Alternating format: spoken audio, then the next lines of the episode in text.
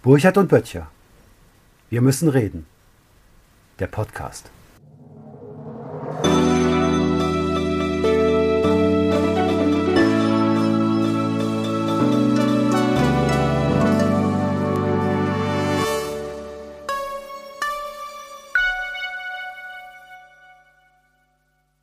Hallo Matthias. Hallo Sven. ich glaube, wir können normal laut sprechen, uns kann ja keiner sehen mit den Sonnenbrillen. ja. Habe ich mir sagen lassen. Ich glaube, wir können auch die Sonnenbrillen werden uns nicht schützen. Ich weiß nicht genau, wo wir sind. Auf welchem Kanal? Doch, also wir sind jetzt irgendwo. Ähm, gut siehst du aus, aber nimm mal diese, nimm mal diese Sonnenbrille ab. Ich glaube, die brauchen wir. Heute. Können wir das riskieren? Ja, ich glaube. Ja. Okay. Oh, Gott sei Dank. Ja, warum Also- haben wir eigentlich Sonnenbrillen aufgehabt gerade? Also wir über den über den das heutige Datum dürfen wir ja reden. Wir dürfen über den 12. September reden. Das tun wir auch gern.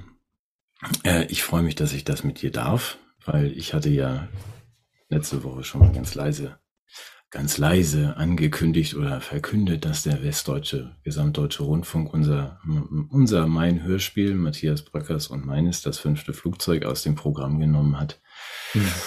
Ohne Angabe von Gründen, dabei ist es dann auch geblieben. Ähm, ich werde heute, ich werde heute ab und zu mal ein Buch hochhalten. Darf ich das? Darf ich heute mal das fünfte Flugzeug hochhalten, ohne dass es spiegelt?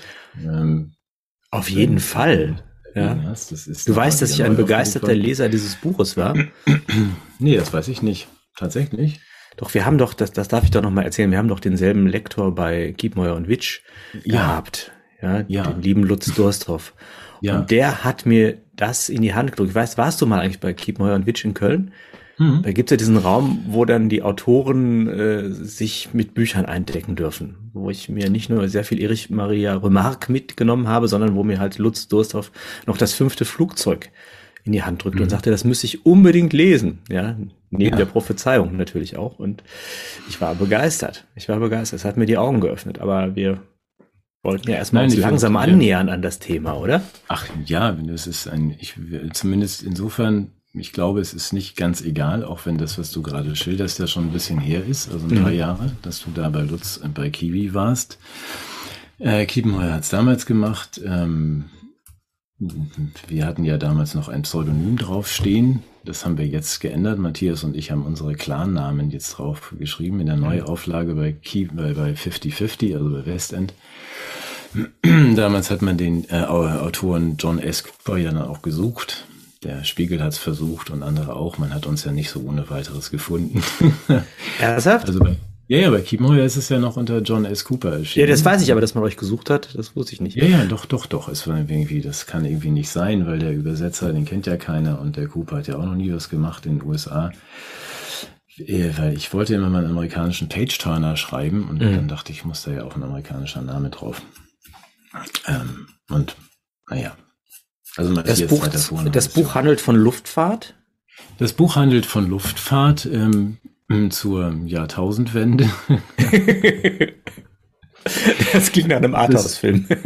ja, Luft, Luftfahrt zur Jahrtausendwende. Ja. Tatsächlich zu dieser Jahrtausendwende, ja, es ist ähm, das, ja, die letzte Jahrtausendwende, die war ja aeronautisch nicht so spektakulär. Ne? da waren aber interessante Wenden und durchaus dabei in diesen, bei diesen Luftfahrtmanövern.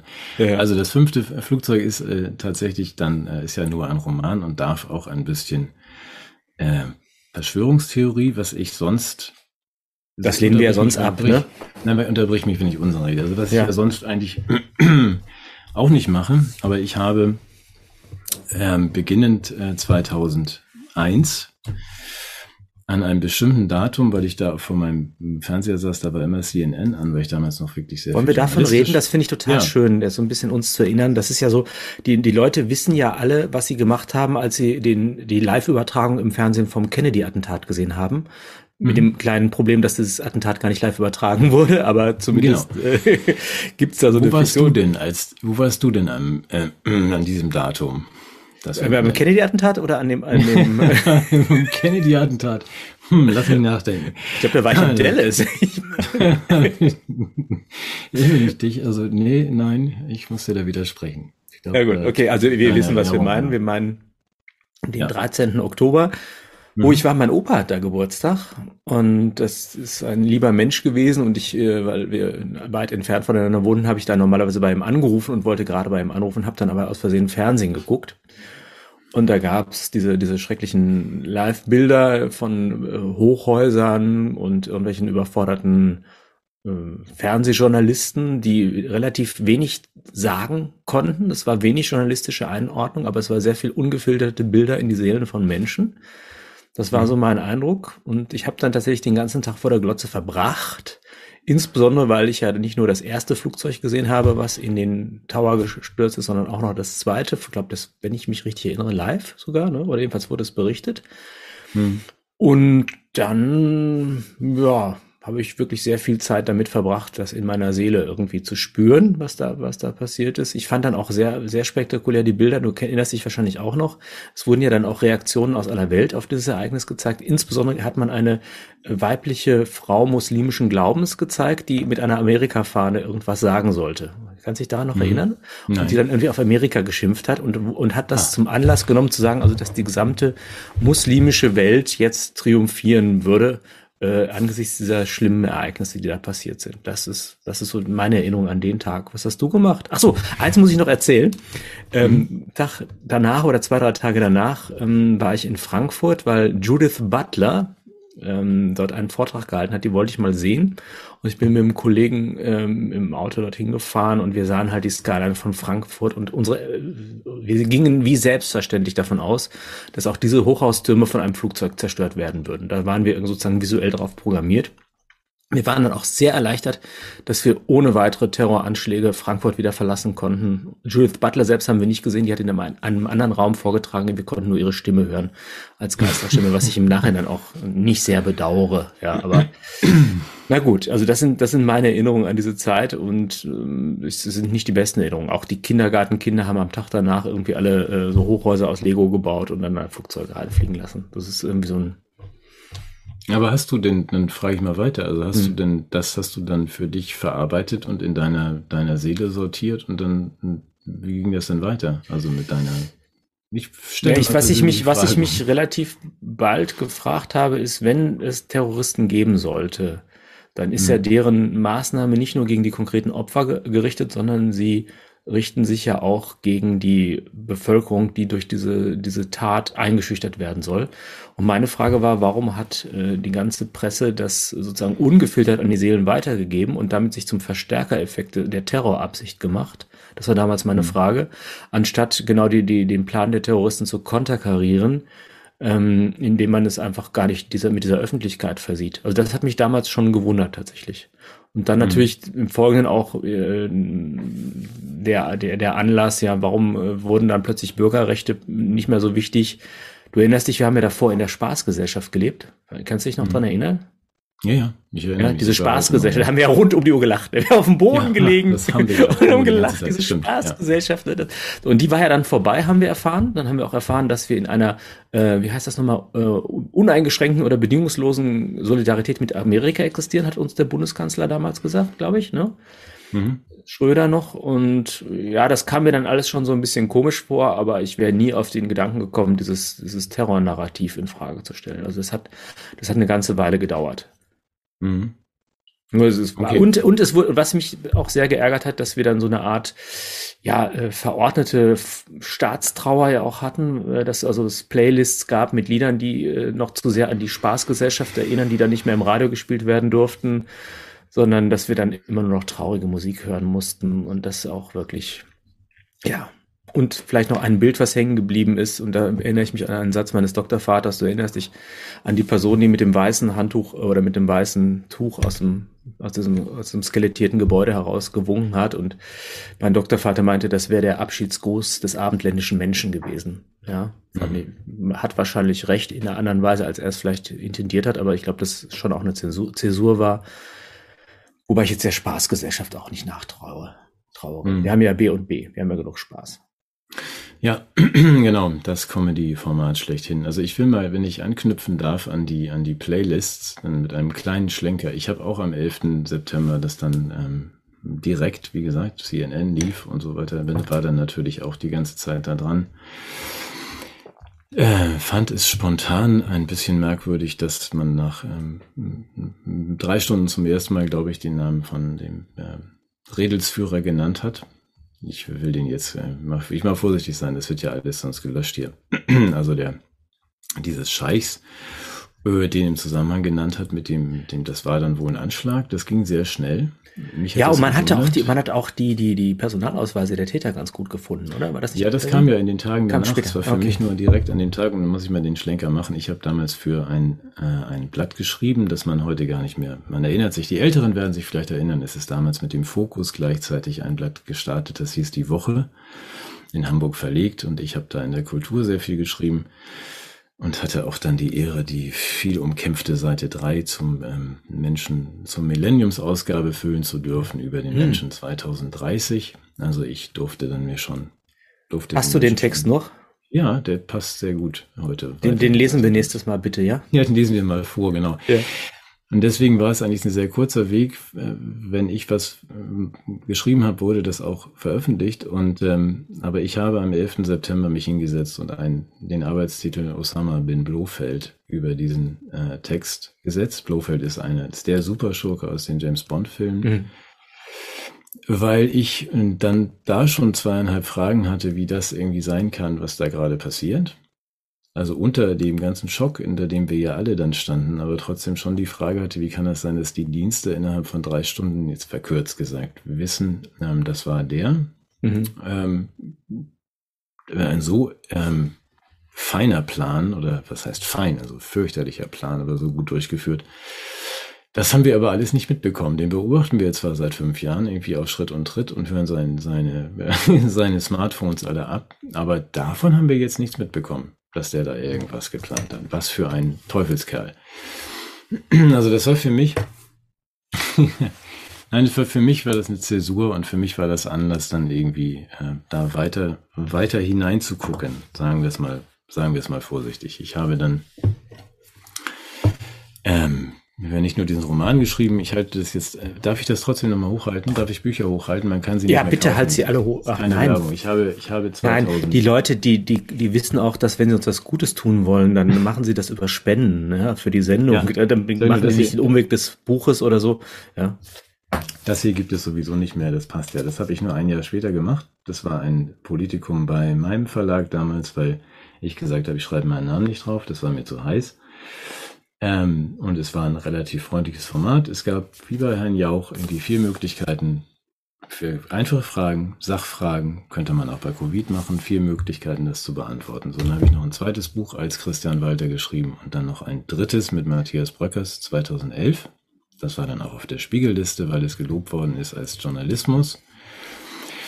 Und dieses dritte Buch sollte dann ja auch nach dem Willen von FAZ und oder Zeit, habe ich vergessen, verboten werden. Och. Eben weil es, weil es auf der Spiegelliste stand und weil ein öffentlich-rechtliches Format, Titelthesen, Temperamente, das Buch gelobt hatte und auch die Süddeutsche damals Jetzt finde ich es unseren Zuschauern gegenüber ein wenig unfair, dass wir Bücher hochhalten und die Skandale ja. um die Bücher herum erwähnen, aber den Inhalt der Bücher ihnen vorenthalten.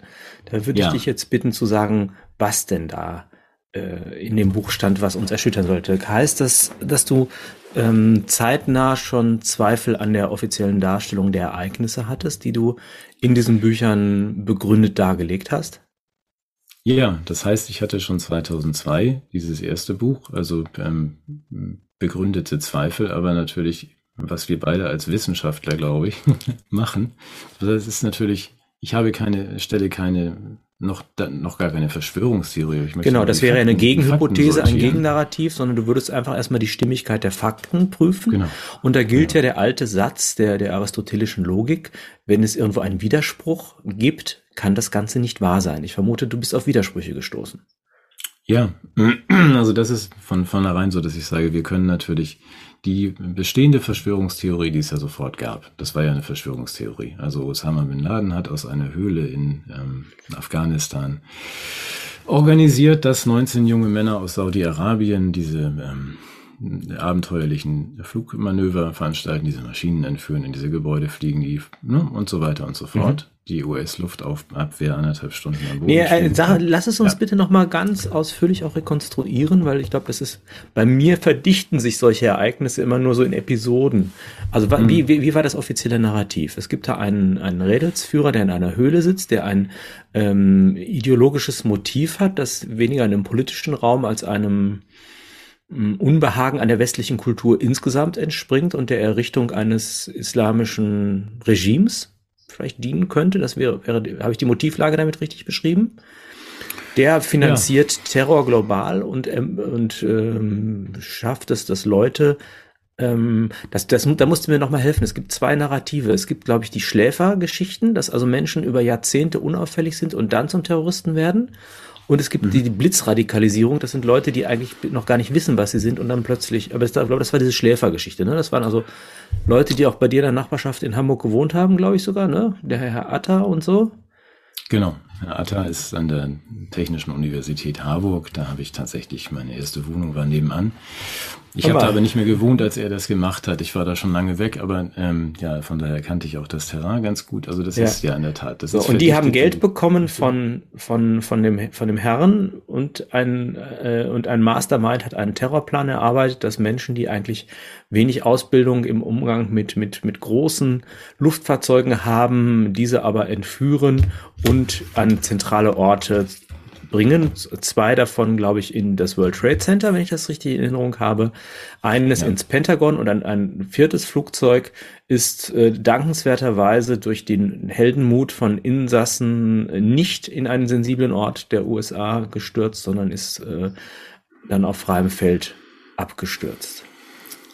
Genau. Das habe ich in Erinnerung. Das hast du. Das hast du sehr schön. Ähm, Und du meinst, das ist, ja. da, da ist nicht alles so, wie es uns erzählt wird.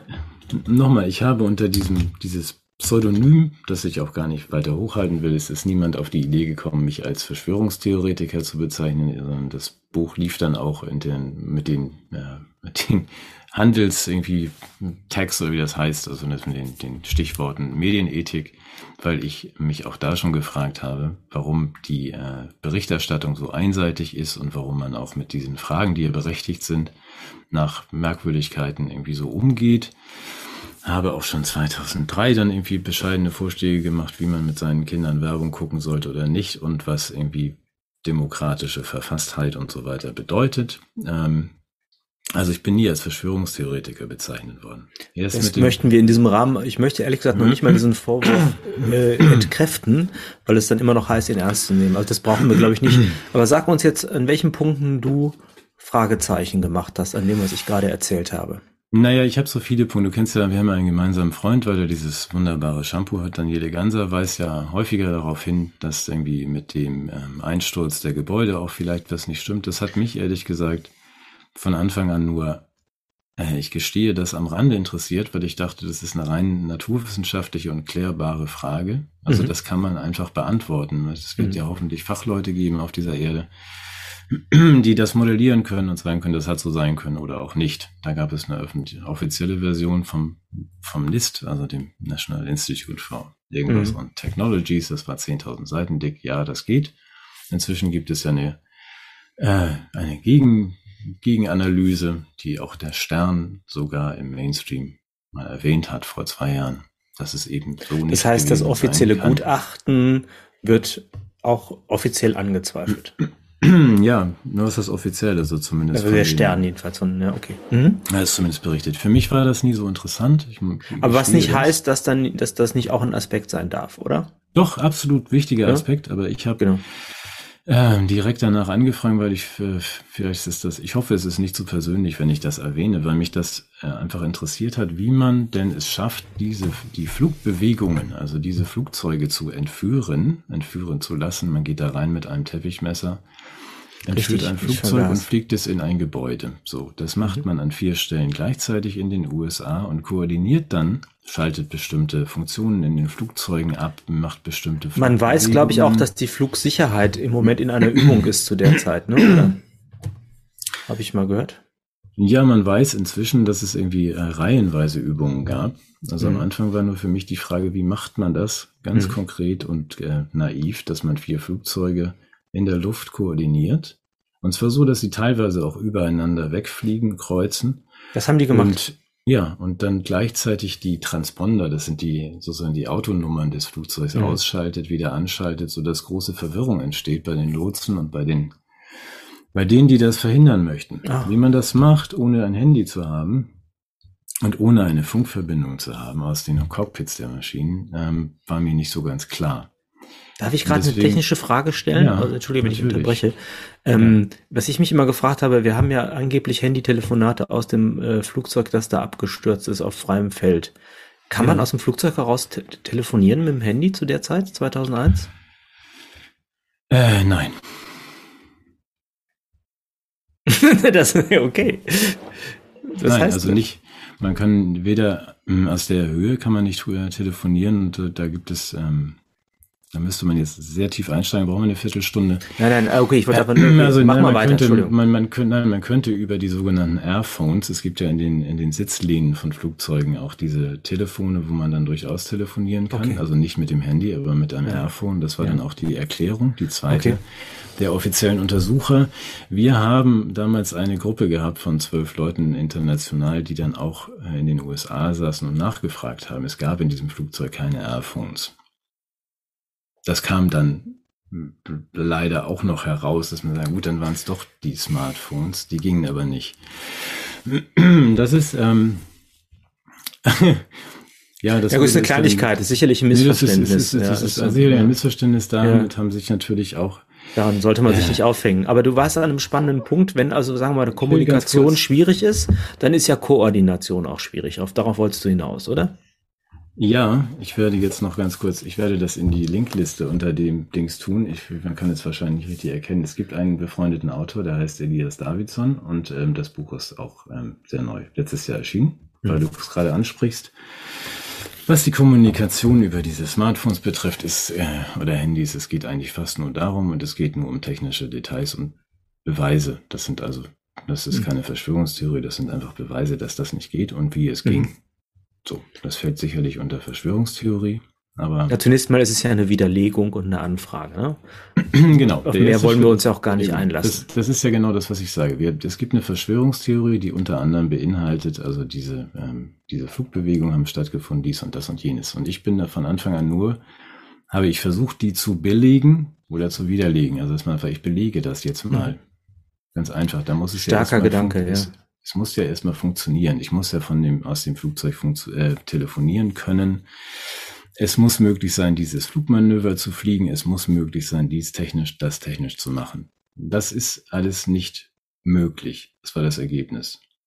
Aus Dazu welchen kommen- Gründen nicht möglich? Weil die technische Infrastruktur nicht, zu, äh, nicht vorhanden war und weil die Naturgesetze damit nicht die, einverstanden genau, gewesen weil die wären. technische Infrastruktur nicht vorhanden war, weil es eben auch nicht möglich ist, wenn man sagt, wir machen genau um 8 Uhr 57 ähm, kreuzen wir mit zwei Flugzeugen übereinander weg und schalten gleichzeitig eine Transponderkennung aus, wenn wir nicht funken können.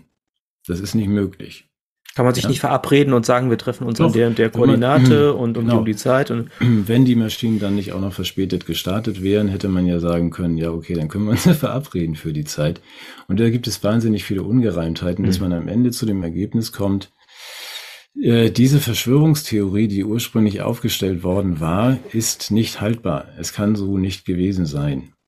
Das ist wirklich, äh, deswegen, Matthias bin ich mal ein bisschen naiv, so, ja. Ja. Ähm, Das Problem ist, du sagst, es ist nicht möglich, aber es ist doch wirklich. Die Flugzeuge sind doch da reingekracht. ohne Frage. Ja, oder was heißt mit Frage? Aber nehmen wir mal an, das Ergebnis kennen wir. Ja, Und, wie es jetzt äh, zustande gekommen ist, dann haben die das halt anders gemacht. Hm. Genau, aber das, du gibst mir doch recht, wissenschaftlich betrachtet, also die ursprüngliche Theorie, wie es dazu gekommen ist, ist doch, ist doch jetzt widerlegt. Das heißt, ich brauche einen anderen Erklärungsansatz. Also ja, ich, ich vertraue dir da. Ja, ich habe so ganz verstanden habe ich es nicht, aber es ist Nein, äh, aber wenn du sagst, nein, wissenschaftlich betrachtet, wenn du sagst, Genau. es ist, es ist ja nicht egal, wie es dazu gekommen ist. genau, genau, Also genau. die Also Sonne- es ist es die ist de Sonne facto wandert passiert. über den Himmel. Ich Ja. habe gesehen, die Sonne ist da aufgegangen, sie ist da hinten untergegangen, die Sonne hat sich über den Himmel bewegt. Genau.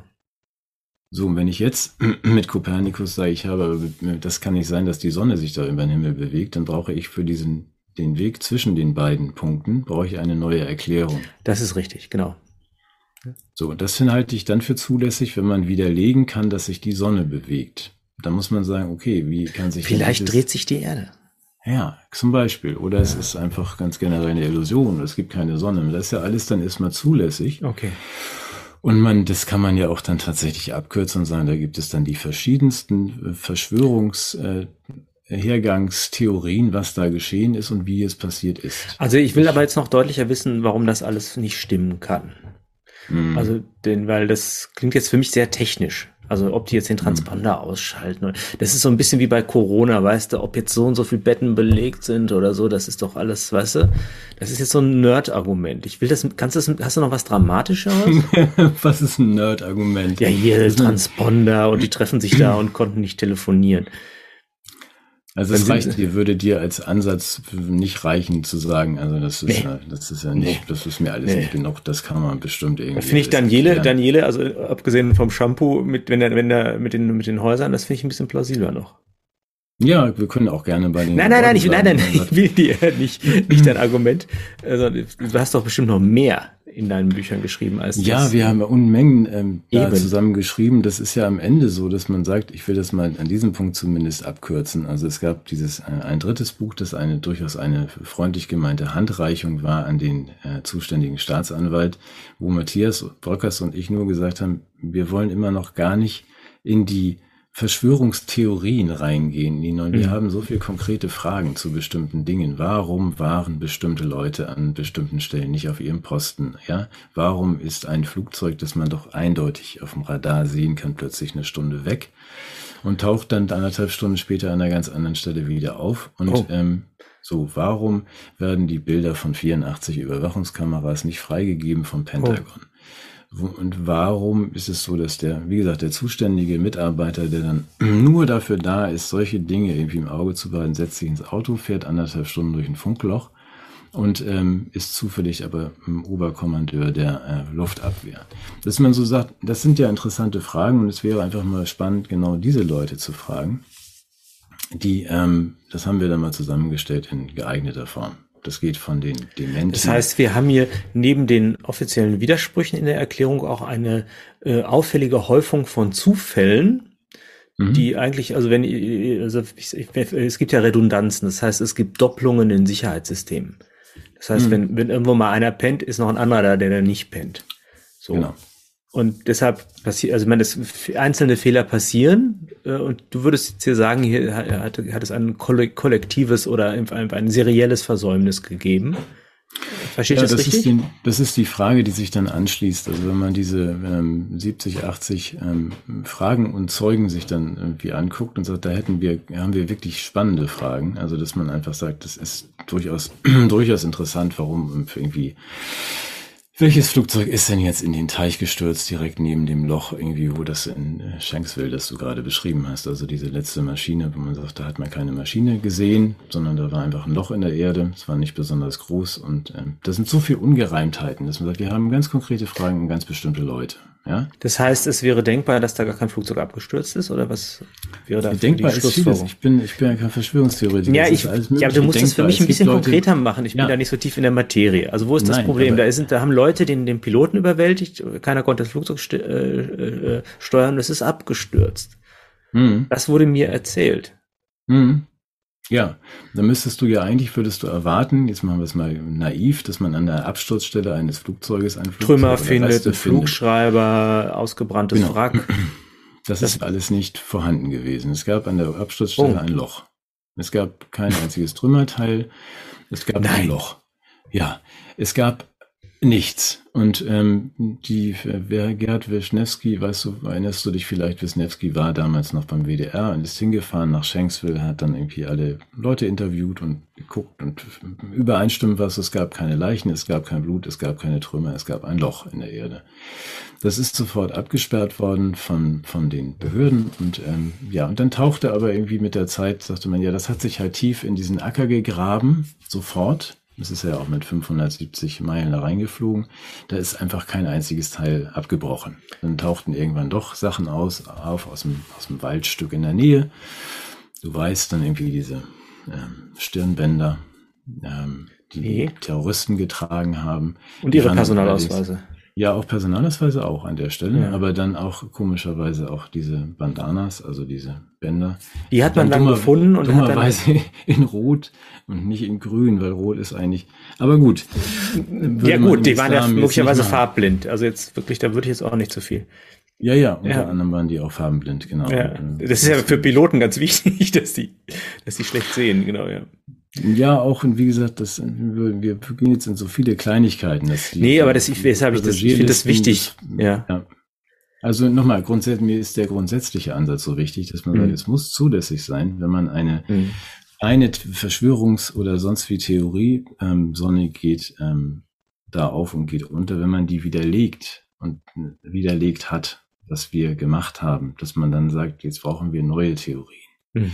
Und es ist dann zulässig von, du wirst die Stichworte vielleicht kennen, also dass man hat, man hat das geschehen lassen, bis man hat es selber geschehen lassen, man hat irgendwie, da bin ich wirklich sehr entspannt, dass ich sage, da kann man auch formulieren, das waren ja auch gar keine Flugzeuge, das waren nur Hologramme, das ist nicht meine ähm, Theorie und ich würde sie auch, äh, würde mir zutrauen, sie zu widerlegen. Ähm, aber ich, ich, zwischen lass das mal passieren, lass sie mal machen. Und ähm, wir haben das selber veranstaltet, weil es Gründe gab für dass ein solches Ereignis gebraucht wurde, geopolitisch von den Amerikanern, finde ich zumindest. Da muss man das eben beweisen. Mhm. Ja, es genügt ja auch dann, hier muss man sagen, gut, dann stelle ich eine neue Theorie auf. Äh, diese, ähm, das haben wir, habe ich aber nie in den, in den Sachbüchern nie gemacht. Weil Ich muss jetzt mal noch nachfragen. Ja, ich habe noch, noch eine offene Frage, weil du hast ja dein Buch jetzt beworben, das wir alle kaufen werden, weil es einfach auch wunderschön zu lesen ist. ja. Aber ich habe jetzt nochmal durchgezählt, die Flugzeuge, ich komme auf vier. Mhm. Warum Ja. heißt denn das Buch das fünfte Flugzeug? Naja, ich habe ja gesagt, ich habe ja in den Sachbüchern sind Sachbücher, da stelle ich keine Verschwörungstheorien auf. Ich habe aber durchaus ähm, diese eine dann mal in dem Roman mit Matthias zusammen in geeigneter Form, also dass man sagt, wir sind ja nur, wir sind ja nur ein Roman und wir sind ein Page-Turner. Ähm, es gab an diesem Tag mh, Übungen, die, ähm, muss mal, ich will mal versuchen, das kurz zu fassen, die äh, Inserts auf den Radarschirmen der Lotsen ähm, bedeuteten. Die Lotsen wussten davon nicht unbedingt was. Was Das heißt ist- das? Da wurden Flugzeuge Das vorgetäuscht, die gar nicht gar flogen. Die, genau, die gar nicht da waren. Mhm. Und äh, das hat wohl zu gehöriger Verwirrung geführt. Es gab dann auch zum Beispiel die, ähm, die erste Maschine wurde dann noch als in der Luft befindlich gemeldet, nachdem sie schon lange abgestürzt war. Es ist bis heute nicht klar, ob das ein Insert war oder ob tatsächlich eine Maschine über New York weggeflogen und in Washington gelandet ist im Rahmen dieser Mhm. Übung.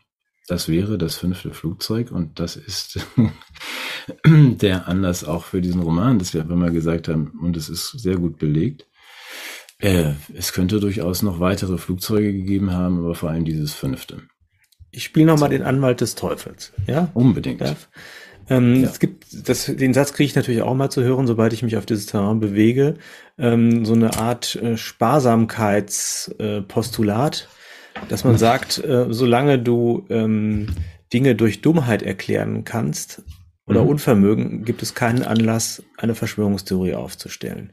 Würdest du Ja. nach deiner ähm, wirklich tiefen Beschäftigung mit diesem ganzen Sachverhalt es noch für möglich halten, dass es dabei eher um unglückliche Verkettungen von Zufällen, Unvermögen, äh, Kompetenzgerangel, äh, politischer Eitelkeit handelt? Oder muss man sagen, da, das reicht nicht aus, um das zu erklären? Also nach meinem Dafürhalten ähm, reicht es nicht. Ich äh, folge dir, Anwalt des Teufels. Also dass ich schon sage, man, man, die, die Dummheit der Menschen darf man auch wirklich nicht unterschätzen. Also was da so alles schiefgehen kann. Und da sind für mich viele Dinge, dass man den vergisst, den abzuhören, dass man vergisst, den am Flughafen zu checken. Das ist alles möglich, dass alle Kameras ausfallen. Dass man dies nicht, das nicht, jenes nicht, dass man sich verfliegt mit seinem Abfangjäger und die anderen mit den Abfangjägern auch. Das haben die ja gemacht. Ich meine, die sind ja, Ja. Rausgeflogen, rausgeflogen aufs Meer. Echt? Dann sind sie, dann mussten sie wieder zurück und dann ist in der Oh, Sprit scheiße, da ist ja echt ein landen. Mensch. Ja, und dass man auch als irgendwie der, der zuständig ist, sagt, ich habe mein Handy vergessen. Also es gibt äh, von dieser Qualität ähm, Hunderte von. Weil, um das nochmal äh, auch noch ein bisschen zu hinterlegen, warum das eine vielleicht sinnvolle Gegenfrage sein könnte, nicht weil ich die, die, die, die, die offizielle Vision, äh, Version heilig sprechen will, sondern weil ich sozusagen es uns so schwer wie möglich machen möchte, auch dagegen was anzugehen. Äh, wenn du all diese Aktionen durch willentliche Beteiligung und wissentliche Beteiligung erklären wolltest, hättest du ein großes Netz von Eingeweihten.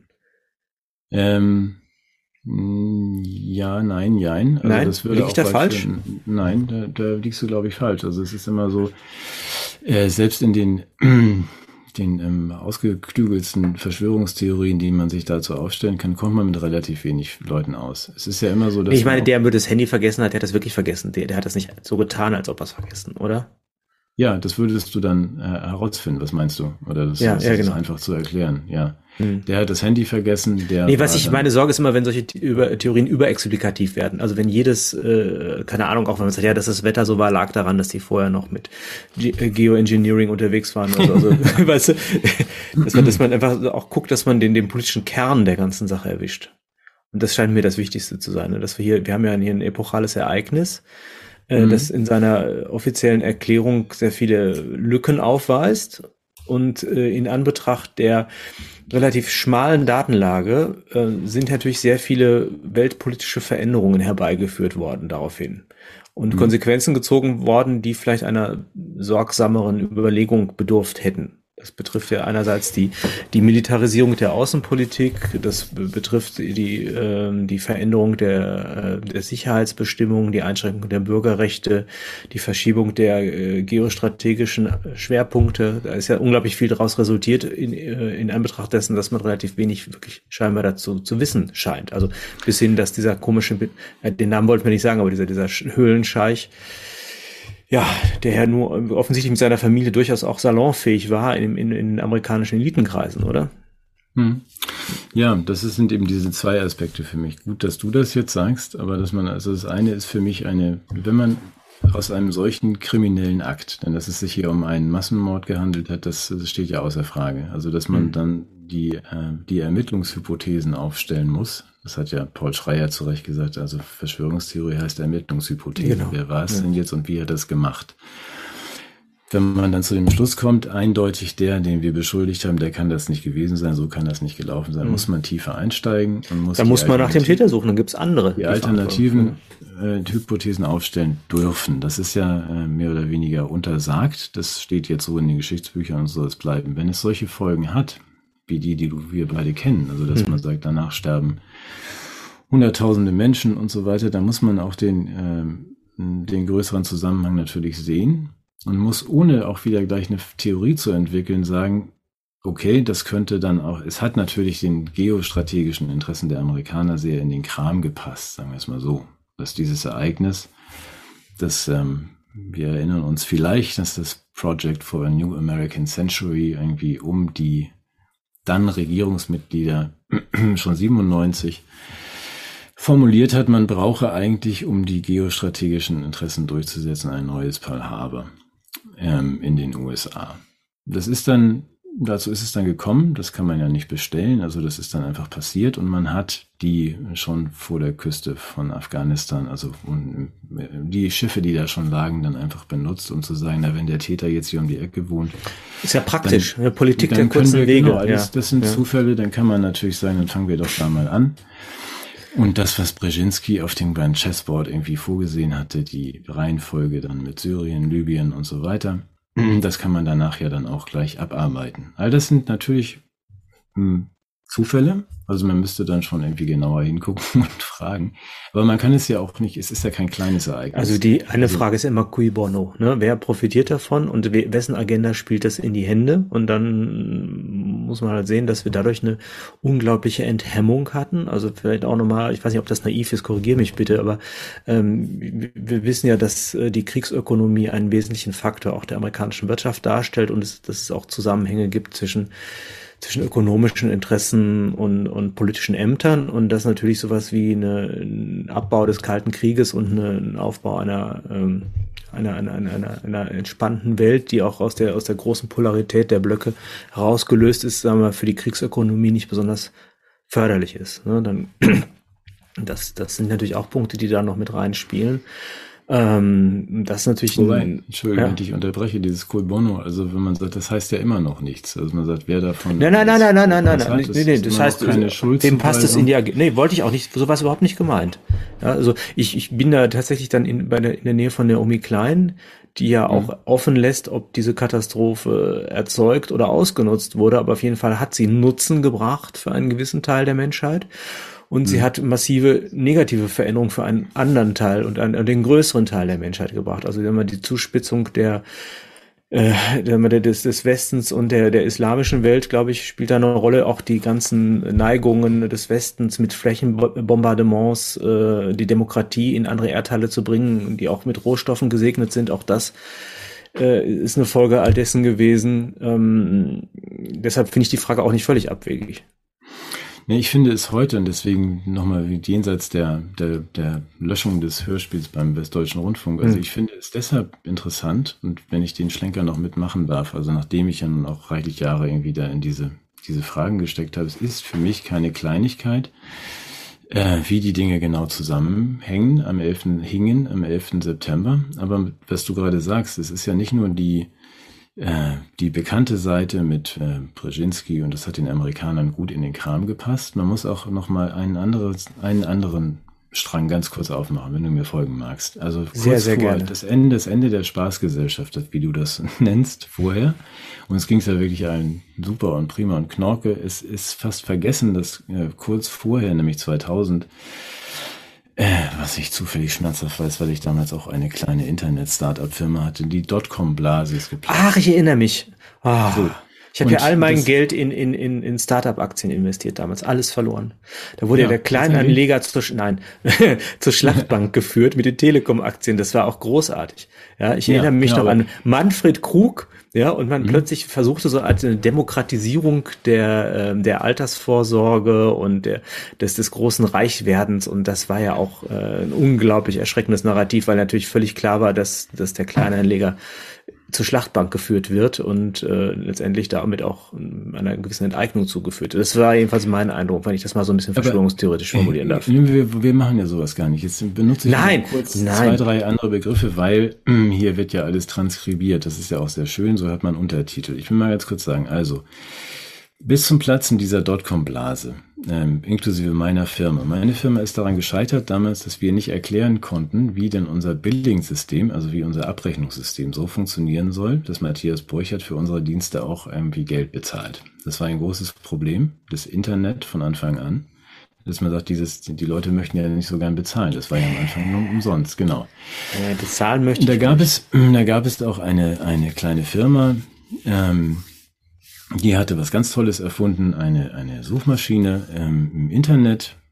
Jetzt sag nicht, dass du Google erfunden hast. Ja, nein, aber den Namen sollst du doch nicht sagen. Also gut. Ah, oh Gott, oh.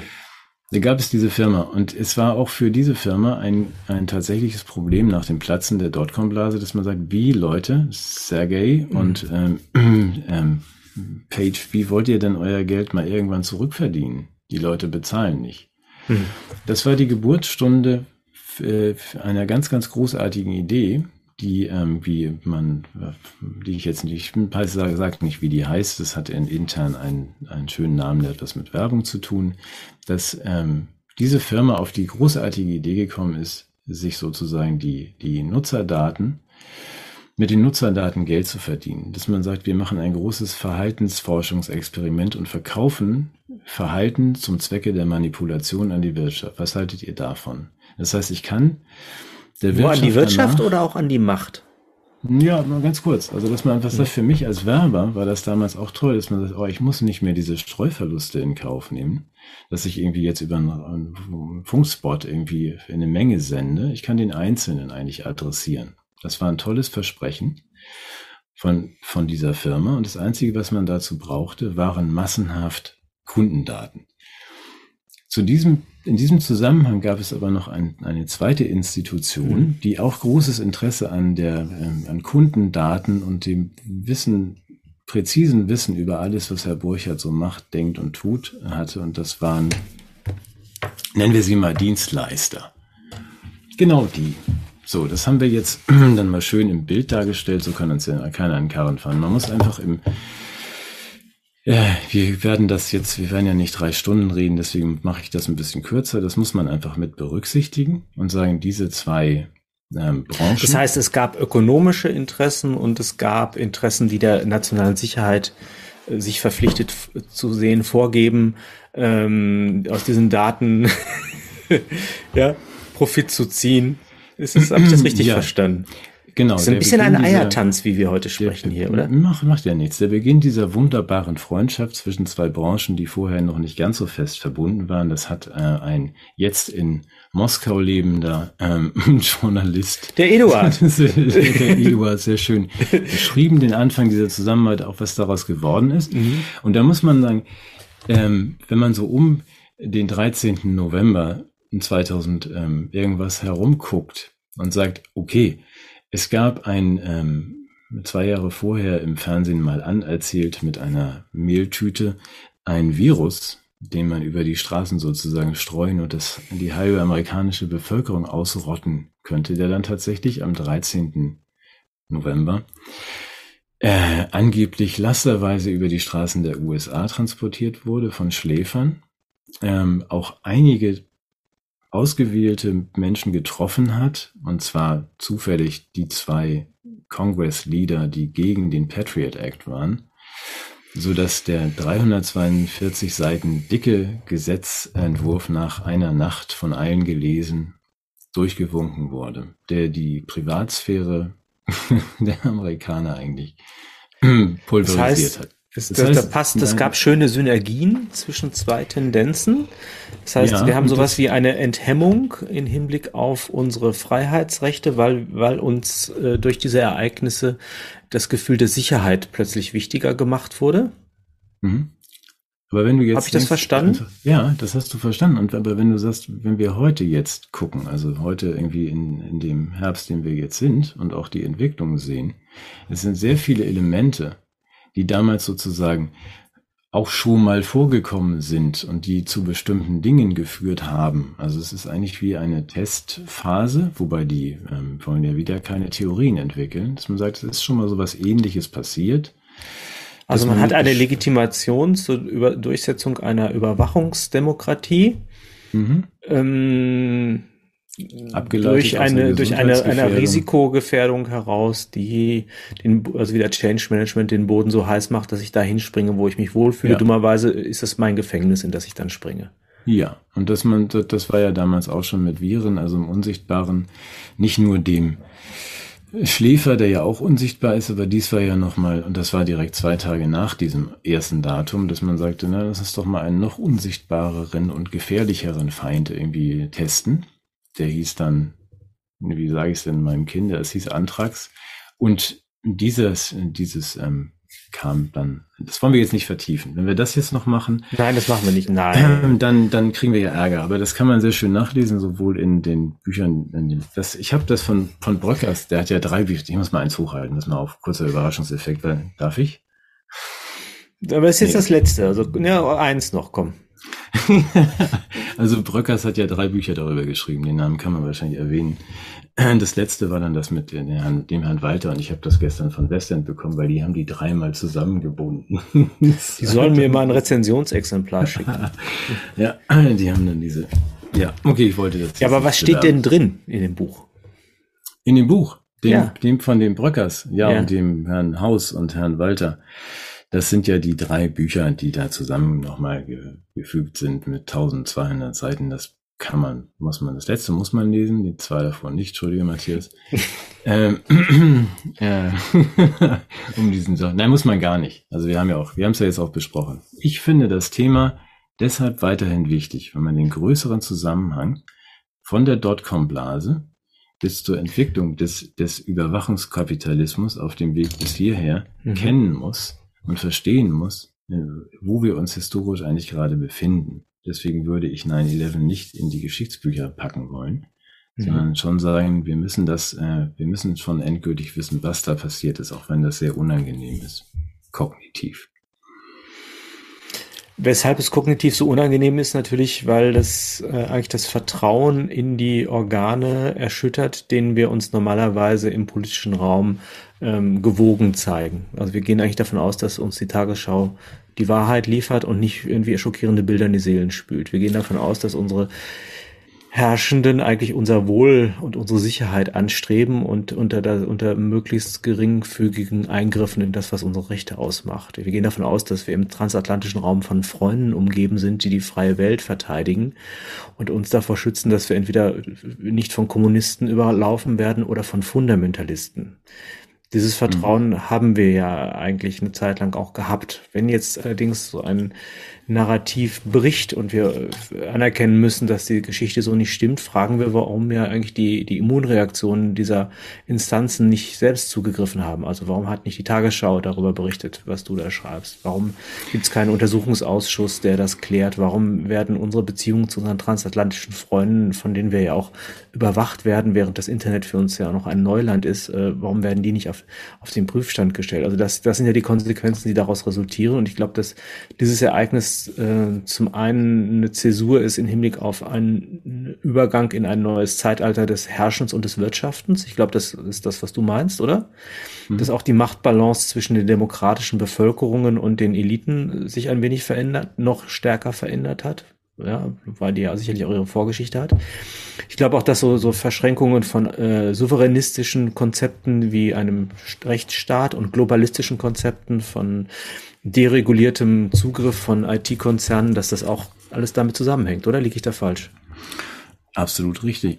Ich würde ganz gerne noch einmal einhaken an dieser Stelle, weil ich darüber gerade nochmal nachdenke, die also zusammengefasst, warum macht denn, warum schreibt denn die Tage oder berichtet die Tagesschau darüber nicht anders? Also dieses, was Wir wissen beide die Antwort. Entschuldigung, ich stelle mich jetzt ein bisschen dumm Nein, extra. Ich, nee, ich, nee, ich stelle mich mal ein bisschen schlauer, als ich eigentlich ah, ja. bin, weil ich mich dann auch äh, in den letzten, oder ich habe schon den Nachwort von dem vom 11., 9. Buch, jetzt habe ich es doch gesagt, na gut, werde nicht gestrichen. Warum passiert das nicht? Weil ich glaube, die Berührungsangst, und das betrifft jetzt auch übrigens das Covid-Narrativ, das ist mhm. ein ähnlicher Fall, dass man sagt, ich gehe nicht mal in die Idee hinein, es könnte anders sein, weil das Ergebnis, was dabei rauskommen kann, wäre so verheerend für mein ganzes Leben, für alles, was ich mir die letzten 25 Jahre erzählt habe, das ist so im Vergleich, wenn man mir jetzt sagen würde, deine Frau ist irgendwie eine Massenmörderin, dann würde ich sagen, das wüsste ich aber. Und du hast irgendwie, du bist raus, mein Freund. Matthias, da gucke ich mhm. mir nicht an. Auch wenn du sagst, du hast jetzt ein Das heißt, der Bote, der Bote mit der wahren Botschaft wird geköpft, weil die Botschaft selber zu bedrohlich wäre für die, die Annahmen, auf die ich bisher mein Leben gegründet habe. Ich, ich habe dafür keine andere Erklärung. Also für das, dieses äh, Schweigen, dass man sagt, das ist so entsetzlich, wenn beim bei dem 13. November oder auch bei dem, was wir jetzt erleben, herauskäme, dass ich irgendwie betrogen werde von meinen Eltern, meiner geliebten Frau, von dem und diesen und jenen, und zwar seit Ewigkeiten, dann könnte, wäre mein gesamtes Leben, meine gesamte Biografie, eigentlich alles, was ich gemacht und getan habe, wäre zerstört. Das, Tja, da würde ich dann mit, mit Ingeborg Bachmann antworten, die Wahrheit ist den Menschen zumutbar. Aber diese wenn jede, ich dir sagen, jede Form, jede Form der Wahrheit ist den Menschen zumutbar. Oder man könnte mit Nietzsche antworten, ja, vielleicht ist eine, eine, eine glücklich machende Lebenslüge nur mit Nachteil gegen eine unglücklich machende Lebenswahrheit einzutauschen. Also da könnte, hast du jetzt die Wahl. Da sind wir aber genau an diesem Punkt, wo man jetzt, du kannst es ja vielleicht beantworten. Ich verstehe jeden, der sagt, dieser, ich stelle mich nicht mal dieser Möglichkeit ja, meine Frau könnte eine Massenmörderin sein. Meine Frau ist keine Massenmörderin, aber das möchte ich nicht. Ich möchte da nicht mal in die Nähe gehen. Ich möchte lieber mit Ja gut, das Problem ist, glaube ich, ähm, nochmal ein bisschen anders. Es ist ja so, wenn dir jetzt jemand aus dem heiteren Himmel irgendwas erzählt, dann mhm. wirst du sicherlich aus einem guten Vertrauen heraus äh, deiner Frau die Treue halten. Und mhm. ehe du überhaupt einen Schatten von Misstrauen auf sie fallen lässt, wirst du aus Liebe zunächst einmal sehr lange brauchen, bis du bereit bist, diese andere Hypothese zu akzeptieren. Mhm. Weshalb ja diese Idee so bekämpft werden muss, äh, dass es vielleicht andere Erklärungen gibt für diese Ereignisse, liegt ja daran, dass die Menschen im Grunde ahnen, dass die offiziellen Narrativen möglicherweise Lügenmärchen sind, die interessengeleitet sind. Aber Matthias, und dann kann, würde ich sagen, ja. ist, ist die Wahrheit im Vergleich zu der Unsicherheit des sich permanent selbst belügen müssens eine Form der Befreiung. Ja, bin ich am Ende bei Ja, da würde ich schon sagen, also wenn ich, wenn der, wenn ich sowieso weiß, das ist ein Vorhang, dann möchte ich auch, mhm. dass er fällt. Solange ich den Vorhang noch als Realität nehme, ja, dann soll mir niemand was vom Vorhang erzählen. Aber wenn ich weiß, da, da, da, da dahinter rumort es, ja, dann möchte ich doch auch wissen, was los ist. Aber genau dieses, da muss man doch hin, also dass man sich klar macht, ähm, ich, okay, ich schaue mir diese Möglichkeit an, meine Frau wäre eine Massenmörderin, ich hätte mich selbst irgendwie. Ich finde das Beispiel sehr unvorteilhaft. Ja, ich auch, meine Frau. Nein, okay, es ist nur so schrecklich. Also ja, ich versuche die, die, ja, ich, die, Dra das die Drama, Höhe, ich verstehe schon. Die Höhe des Dramas zu beschreiben, dass man sagt, dass den meisten Menschen droht, wenn sie da überhaupt hinschauen, Richtung mhm. Vorhang, tatsächlich, äh, das ist, sind schon fürchterliche Konsequenzen. Du und wir beide sind diesen Weg doch auch gegangen. Also ich weiß ja, noch, wie das bei mir Schritt für Schritt, ich habe dafür, ich habe dafür schon 15, 16 Jahre gebraucht und ich bin froh, dass ich die Zeit hatte, dass der Vorhang nicht mit einem Schlag gefallen ist, sondern dass ich nach und nach den, das Tempo auch selber bestimmen konnte. Ich habe das in einzelnen Bereichen zunächst durchschaut, dann in den anderen Bereichen probeweise geschaut, ob da auch Vorhänge eine Rolle spielen, hinter die man mal gucken konnte. Und ich habe auch Respekt vor allen Leuten, die das überhaupt aushalten, im Rahmen der aktuellen Diskussion, ähm, das sozusagen im Crashkurs erfahren zu müssen. Weil das Problem ist ja nicht nur, dass du da eine Information erhältst, die eine andere Information revidiert, die du bisher für wahr gehalten hast, sondern du hast ja dein Leben eingerichtet in eine mhm. Wohnung, die auf diesen Verlässlichkeiten bestand. Und wenn du, wenn du feststellst, dass du in die Geschichte im Nachkriegsdeutschland eigentlich eine Art Disney-Film war, der äh, hinter dessen Vorhang doch mh, auch sehr unschöne Dinge passiert sind, dann ähm, berührt das dein Leben in einer ungeahnten Weise. Ich glaube, den Punkt meintest du auch, ne? Ja, aber das ist natürlich wünschenswert, wenn wir dahin kämen, dass man sagt, okay, wir nehmen uns das gegenseitig an die Hand, wir gucken mal hinter den Vorhang, danach sind wir, sind wir irgendwie entsetzt und schockiert gemeinsam. Äh, aber mit dieser, mit dieser Wahrheit, wir sind ja mitten im platonischen Höhlengleichnis. Also man Oder sagen wir vielleicht, Wahrheit klingt jetzt schon wieder zu, zu metaphysisch. Ich würde erstmal sagen, mit dem Auffliegen der Inszenierung. Hm. Ja, ich also glaube, weil das, das Problem ist, das ist, glaube ich, ein bisschen präziser zu sagen, dass wir uns auch, dass wir die Illusionen zumindest uns nicht mehr gönnen. Ja, du bist immer präziser als ich, deswegen hast du völlig recht. Nein, ich wollte nicht dich korrigieren, nein, sondern mich selbst vor diesem, vor diesem keine, naiv aufklärerischen Gedanken schützen. Ja. Ne? Genau. Ja. Aber da gemeinsam hinzukommen, man stelle sich das mal vor, um auch vielleicht ein bisschen optimistisch zumindest irgendwie in den, in die viel zu viele Sonne zu gehen. Aber dass man sagt, man stelle sich vor, wir, wir kämen man, man stelle sich vor, wir trauten uns, also diese Illusionen fallen zu lassen, weil ich glaube, dahinter läge eine, eine erfreuliche Welt und nicht nur die Zerstörung der Illusion, sondern dass man sagt, es ist aber besser so, dies klarer zu sehen, weil wir dann die klarer in die Zukunft gehen können. Darf ich danach ich mal fragen als Abschlussfrage? Ja. Wir haben jetzt ja heute wirklich eine, eine, eine retrospektive Sendung gemacht und uns in der Vergangenheit äh, aufgehalten. Wir haben einen, kleinen Schritt in die Gegenwart getan und nach Strukturparallelen gefragt ja, und die auch nicht von der Hand gewiesen, sondern auch gefunden. Das muss ich bestätigen. Es gibt auch, glaube ich, Kontinuitäten in den in Kreisen der Akteure. Da könnte man auch nochmal nachgucken. Also ich finde es bemerkenswert, dass Naomi Klein ja auch schon schreibt, äh, dass die, dass die Akteure zu der Zeit äh, ein, einzelne auch äh, exponierte Politiker im, im Bereich der Pharmabranche sehr stark investieren und darauf hoffen, dass, es, dass die Patente, die dort geschaffen werden, hinterher äh, einer äh, in Panik versetzten Öffentlichkeit äh, mit, mit Impfmitteln zur Verfügung stehen würden und dadurch äh, unglaubliche Reichtümer generieren. Also das alles hat Naomi Klein auch geschrieben in der Schockstrategie. Das heißt, mhm. wir haben also einen Rückblick gewagt, wir haben den Blick auf die Gegenwart ge, äh, gewagt. Was wäre deine Perspektive für die Zukunft? Was, wenn jetzt sozusagen der Blick hinter den Vorhang nicht gelingt? Kann man daraus irgendwas interpolieren, was, ähm, was die Zukunft betrifft? Also das heißt dann vor allem äh, tatsächlich also immer mehr digitale Herrschaft, immer mehr Enthemmung auch dieser, dieser Akteurskreise oder was erwartest du da?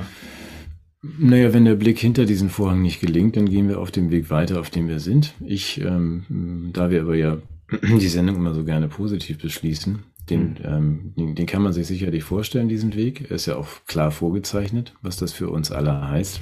Aber ich, ich würde doch lieber heute mal mit der Hoffnung schließen wollen, dass wir gemeinsam die ein paar Illusionen beerdigen und uns mal in die Augen gucken und sagen, was wollen wir denn eigentlich als Menschen? Weil ansonsten sehe ich doch relativ, relativ dunkel. Also lass uns doch lieber hoffen, dass wir uns als Menschen irgendwie wieder wahrnehmen und Ja, ich wollte jetzt auch nicht die düstere Apokalypse, sondern ich wollte Vorsorge treffen ähm, vor dem, was uns da möglicherweise noch droht. Und da hast völlig recht. Also ich glaube, dass der erste Schritt ist der Weg in die Wahrheit und in die Erkenntnis. Und da muss man halt auch nicht sagen, das, und deshalb fand ich sehr wichtig, dass wir in diesem Fall unterschieden haben zwischen dem Aufweis von Widersprüchen und dem Zurückweisen von Illusionen. Und dass wir sehr vorsichtig waren, damit Gegenerzählungen zu schaffen, weil nicht jede, jede Form von alternativen Erklärung ist tatsächlich auch Wahrheit, sondern es kann manchmal auch wirklich äh, anti-aufklärerischer Bullshit sein, der da unterwegs ist. Das, und das ist, glaube ich, das schulden wir sowohl der, der, der Wissenschaftlichkeit unserer Analysen, das schulden wir aber auch der politischen Verantwortung, die mit diesen Analysen einhergehen. Weil äh, ich glaube, da gibt es sehr viel neue Mythologie und Gegennarrative, bei der man tatsächlich auch vorsichtig sein muss. Deshalb freue ich mich, dass du das so seriös machst und ich glaube, das ist in guten Händen. Ich werde das Buch noch mal lesen.